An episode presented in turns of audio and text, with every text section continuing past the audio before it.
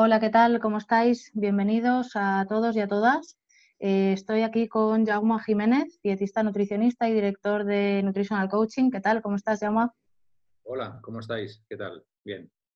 Bueno, pues eh, yo soy Natalia Nasarre, eh, también dietista nutricionista, miembro de Nutritional Coaching, y hoy queremos hablaros de las proteínas. Las proteínas en el deporte, que siempre es un tema trending topic y que se está, eh, pues cada vez sabemos más cosas, salen más tipos de proteína, hay muchísimas marcas, eh, diferentes procesos de obtención y queremos un poco clarificar sobre este tema.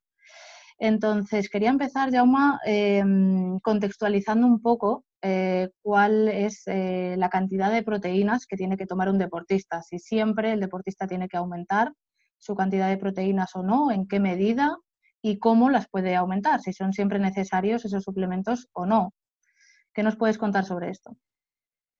Bueno, esto desde hace ya muchísimos años se asocia lo que es deporte con proteína. ¿no? Todavía hoy en día se cree, o las personas creen que por tomar más cantidad de proteína pues va a mejorar el rendimiento o van a fabricar más masa muscular.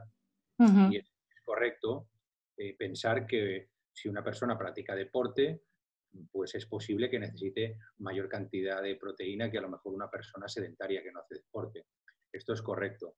Lo que ocurre es que a veces las cantidades de proteína que se toman exceden eh, dos, tres y cuatro y cinco veces lo que realmente necesitaría una persona.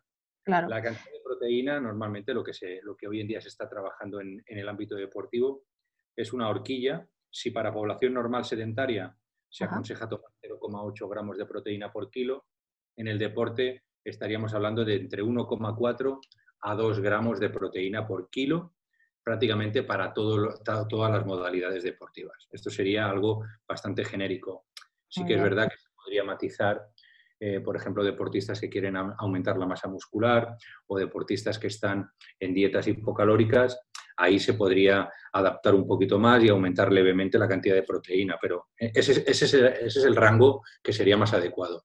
Ajá, vale. O sea que por una parte eh, los deportistas sí que necesitarían eh, más proteína que las personas sedentarias, aunque luego también es verdad, si no me equivoco, que la población sedentaria general, la realidad es que ya consumen también más proteínas de lo necesario, ¿no? Entonces muchas veces el deportista, eh, como forma parte de esa población, ya come quizás las proteínas que necesita, aún no siendo consciente, ¿no? Seguro. De hecho, la mayoría de la población hoy en día consume casi el doble de proteínas de las que realmente necesita. Muchos de los problemas de salud de hoy en día de la población se debe a ese exceso de proteínas que se ingieren. Claro. Sin ningún tipo de sentido. Sí, sí. Y luego también em, es importante que el deportista tiene la creencia de que la proteína lo que le está dando es energía, es sustrato energético.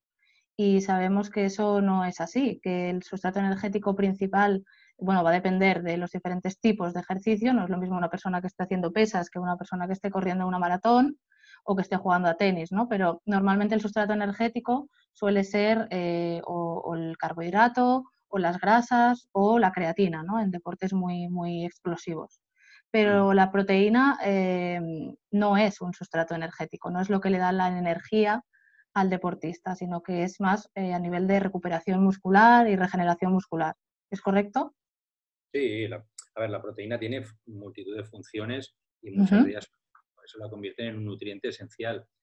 Pero la función energética, como tú bien dices, pues quizá es la, menor contribución de la proteína al total de, dentro de sus funciones.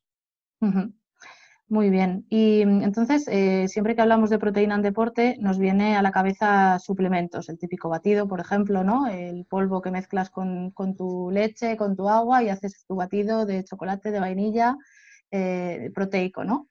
Eh, ¿Siempre son necesarios los suplementos? Sí, parece ser que, bueno, la imagen del, deportista con su, con su bidón preparando su de proteína. Mm. a ver, lo que está claro es que si se consume la cantidad de proteína necesaria con alimento, no se necesita suplemento. Eso está más que demostrado eh, desde hace ya años. Lo que ocurre es verdad que muchas veces el tomar un producto deportivo a base de proteína lo que te permite es tomártelo de una manera rápida y a veces es importante en el deporte una ingesta rápida después de la actividad física y saber que te estás tomando la dosis exacta que necesitas. Y eso, pues bueno, en muchas ocasiones hace que, un producto deportivo pues, presente a nivel logístico más ventajas que, a lo mejor un alimento. Pero no, es, imprescindible. A mí me gustaría comentar el tema de la, de, la, de la, diversidad de proteínas que hay hoy en día. ¿no? Si hablamos de proteína animal, que creo que tú comentarás algo de proteínas vegetales, Natalia, eh, el tema de la proteína animal, tenemos infinidad de productos, pero bueno, las más, las más habituales hay concentrado de proteína, eh, aislado de proteína, que es el famoso whey, hidrolizado de proteína. Y a mí me gustaría hablar hoy de un producto nuevo también, que hace ya algún tiempo que está entrando en el mercado fuerte, que es la proteína nativa, ¿no? lo que es Native Protein, que bueno, es un producto eh, más exclusivo que viene de Estados Unidos y bueno, pues que parece ser que podría presentar alguna ventaja en relación a las proteínas que ya conocemos habitualmente y que están en el mercado desde hace tiempo. Es una proteína de whey, comentas, o sea, de suero de leche. Sí, es una proteína de suero, eh, se le llama proteína de suero nativa o eh, native eh, whey. en Estados Unidos se la conoce como native whey, yo la conocí en, en uno de los viajes a América Latina, uno de los alumnos me preguntó por ella y yo la, verdad en ese momento no la conocía. Eh, automáticamente lo que hice fue investigar y encontré, pues bueno, ya encontré cierta información sobre, sobre ella.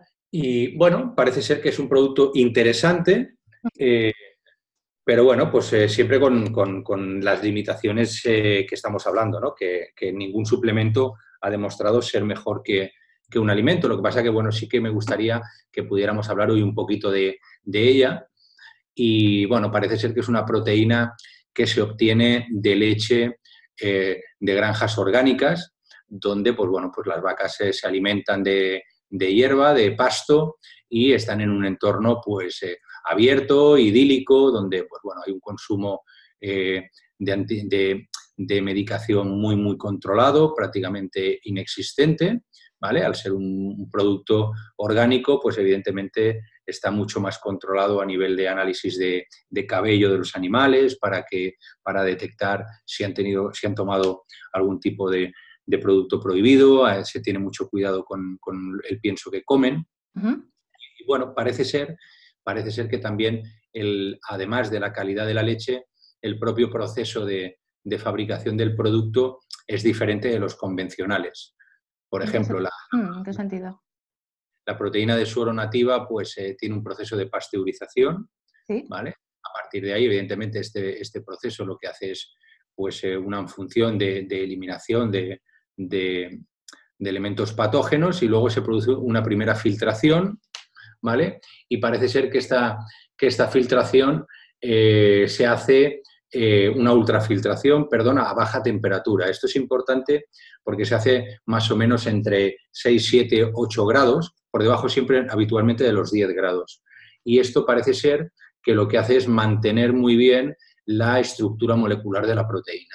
Ah, bueno, Mantiene bien la, estructura y eh, parece ser que bueno, pues tiene mayor biodisponibilidad esta proteína, luego se le extrae la humedad eh, y al final pues, bueno, pues eh, se obtiene esta materia prima de bastante calidad. Primero porque es de calidad, de dónde procede y luego también el proceso de, obtención del producto. Los usos son prácticamente los mismos que, cualquier otro tipo de proteína, principalmente para eh, actuar sobre la masa muscular en situaciones de hipertrofia o cuando hay un gran desgaste muscular, pues incorporarlo como, como un recuperador, como un recovery, o incluso se podría trabajar en aquellas personas mayores que, que, tienen mayor tendencia a la sarcopenia, la pérdida de masa muscular, pues bueno, puede ser una proteína que en estos casos que hay cierta dificultad de, síntesis de proteína muscular, pues esta proteína podría presentar ciertas, ciertas mejoras. Claro, puede ser un producto interesante, ¿no? Entonces, eh, por una parte sería un producto, esta native protein o eh, proteína nativa, es un producto orgánico o que viene, eh, o sea, es, ecológico, podríamos decir, viene de, de vacas o animales que han sido criados según esta normativa ecológica, orgánica o biológica, ¿no? Sí, muy controlado. Además tiene también un proceso tecnológico eh, que favorece o que mm, eh, garantiza una mejor eh, obtención de la proteína y conservación de la misma por la temperatura que utiliza, el proceso tecnológico de obtención, etcétera, etcétera. ¿Y qué sabemos sobre el aminograma? ¿Hay alguna diferencia, por ejemplo, en el contenido de leucina o algún otro aminoácido que pueda ser interesante? Parece ser que, la, que esta proteína eh, según parece, pues bueno, el proceso térmico que comentábamos, pero parece ser que tiene mayor contenido en cisteína, ¿vale? Y, parece ser que la cisteína, pues bueno, podría ayudar a producir más, cantidad de glutatión, que mm. es una molécula antioxidante en potencia. y hay algunos estudios de Native Protein que lo que comentan es que puede tener incluso un 20% más de, de, leucina, que es un aminoácido clave para estimular la, eh, la síntesis de proteína muscular y también puede tener mayor cantidad de lisina. bueno, yo lo he probado y bueno, tiene un sabor eh, no tan lechoso. curiosamente. El que yo probé por lo menos no era tan lechoso. Y eh, bueno, pues algún estudio que se ha analizado bien el aminograma, como tú me preguntabas, eh, el gol estándar con el, con el, que se comparan las proteínas para ver eh, qué calidad tiene, normalmente la leche humana, eh, la leche materna y la leche del huevo.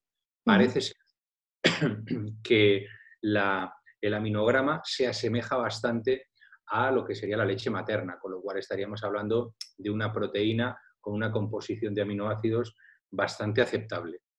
Claro, qué bueno pues es eh, muy interesante esta, este tipo de proteína, este nuevo concepto, ¿no? Eh, que parece que está llegando ya al mercado y que, bueno, pues eh, puede aportar esas ventajas, pero como siempre, pues contextualizando, ¿no? como decíamos al principio.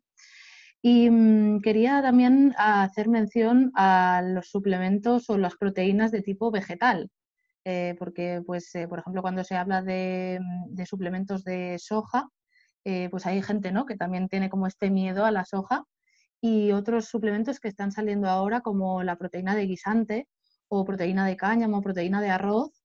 Ah, bueno, ¿qué diferencias hay con la whey o con los gold, eh, gold standards que tú estás mencionando? Y, bueno, eh, si son también válidos para, utilizar en el ámbito deportivo. Sí, a ver, la, la industria de la proteína ha mejorado muchísimo a nivel de, investigación y desarrollo en los últimos años. Eh, claro, ¿qué ocurre?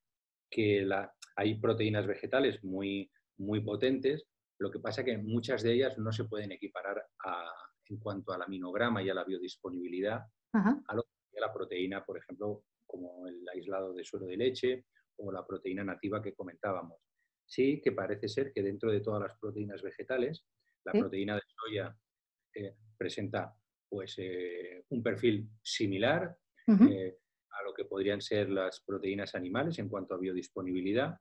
Y parece ser también que la proteína de guisante, eh, en forma aislada, también se ha visto que tiene un efecto interesante sobre el estímulo sobre la síntesis de proteína muscular.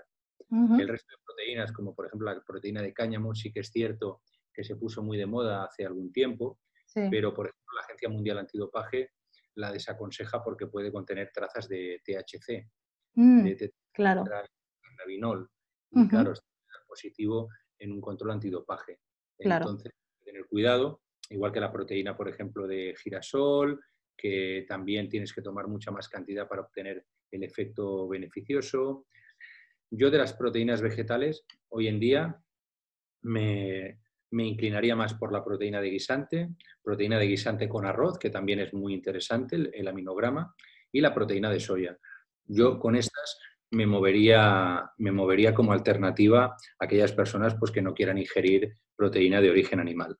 Ok, sí, se están, son un poco las que más se están utilizando, ¿no? Eh, las más, lo que dices tú, seguras y también por, por, el tema aminograma, las más interesantes. Hablando del tema de aminograma, hay un concepto, llama que es el amino spiking, que es, em, pues, eh, que a veces este aminograma que nos dicen los productos que tienen realmente no es, ¿no? Y es para obtener ese contenido en nitrógeno, que lo que hace es que te asegura una cantidad de proteína, pero luego utilizan, hacen cambios en, en aminoácidos para eh, poner o sustituir aminoácidos más caros por otros más baratos y que, que el precio del producto se abarate y la calidad disminuya. Eh, ¿Cómo podemos saber em, que, un eh, suplemento es de buena calidad? Bueno, yo normalmente es, justamente lo que tú dices. es, una adulteración esto que, que, tú comentabas y es básicamente añadir aminoácido barato. Por eso podemos encontrar productos en grandes cadenas, de, en grandes superficies, un bote de un kilo de proteína láctea que vale 20 euros, por ejemplo, cuando el coste es superior. Eh, hay, existen páginas en Internet eh, de empresas certificadoras que verifican eh, determinadas marcas. Yo normalmente, como, como la mayoría de la población no tiene acceso a estas, a estas webs y, muchas veces las marcas no están, no están analizadas todas las marcas, yo lo que aconsejo siempre es eh, comprar marcas que, sean del propio país, que sean marcas que son productores, que sean productores, que ellos produzcan, que no importen, porque normalmente a veces eh, el mayor problema se encuentra en importadores. aquellas empresas que son productoras, que producen ellos, tienen un mayor control sobre la materia prima y si tenemos alguna duda, pues hay una página web, que esta sí que es sencilla, que se llama Info, Infomet Sport, o en América Latina también es Infomet Choice. Allá eh, se pueden encontrar eh, varias, hay diferentes sellos, ¿no? Este es uno, luego hay la lista de Colonia, en Europa sería también otra lista, y hay, y hay varios, pero sobre todo buscar producto de calidad y muchas veces aquí el precio es un factor importante. No podemos pretender comprar un bote de un kilo eh, de proteína láctea a 20 euros y pensar que va a ser exactamente igual que una proteína que nos cueste 60, 70, 80 euros el mismo bote. Entonces ese será un factor y luego aparte pues buscar el sello de calidad sobre todo de la, de la, de la casa. Muy bien, bueno pues con esto creo que tenemos bastante información y ya un poco de claridad sobre el tema de la suplementación con proteínas y bueno, siempre teniendo en cuenta que eh, los alimentos eh, también están ahí, ¿no? que no siempre son necesarias, aunque sí que son cómodas y en muchas situaciones pues eh, también nos dan esta seguridad de la cantidad ¿no? que estamos ingiriendo, que es lo que comentabas al principio. Em, pues creo que con esto, no sé si quieres añadir alguna cosa más, pero yo creo que ya tenemos suficiente información en este podcast de hoy. Genial. Sí, sí, sí. Por mi parte, creo que ha quedado todo claro. Si tienen más dudas, eh, pues eh, bueno, estaremos encantados de atenderles a través de las diferentes vías de, de contacto que son públicas hoy en día en redes. Muy bien, pues nos vemos en el próximo podcast. Un saludo a todos. Hasta luego, chao.